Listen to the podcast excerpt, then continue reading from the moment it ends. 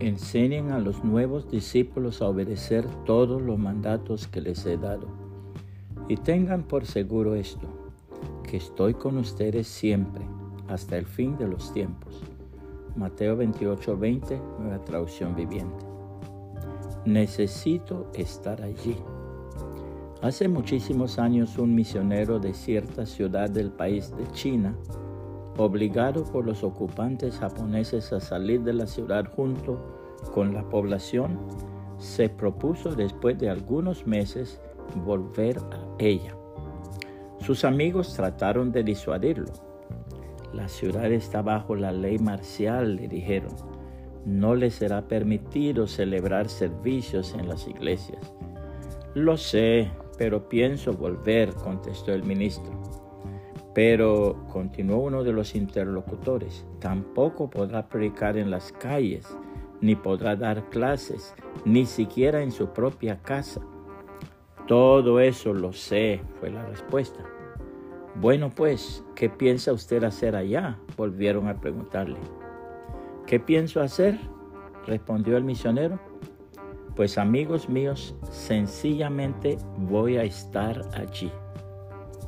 En la palabra de Dios vemos cómo el apóstol Pablo envía a Epafrodito a los hermanos de la ciudad de Filipos con esta recomendación.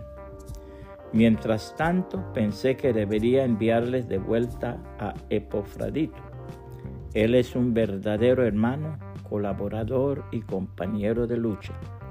Además, fue el mensajero de ustedes para ayudarme en mi necesidad.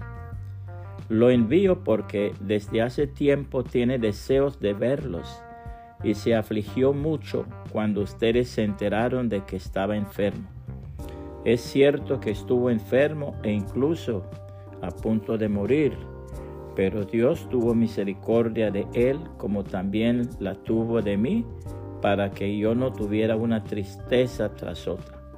Así que estoy aún más ansioso por enviarlo de regreso a ustedes porque sé que se pondrán contentos al verlo y entonces ya no estaré tan preocupado por ustedes. Recíbanlo en el amor del Señor y mucha alegría y denle el honor que una persona como Él merece, pues arriesgó su vida por la obra de Cristo y estuvo al borde de la muerte mientras hacía por mí lo que ustedes no podían desde tan lejos. Filipenses 2, 25 al 30, nueva traducción viviente.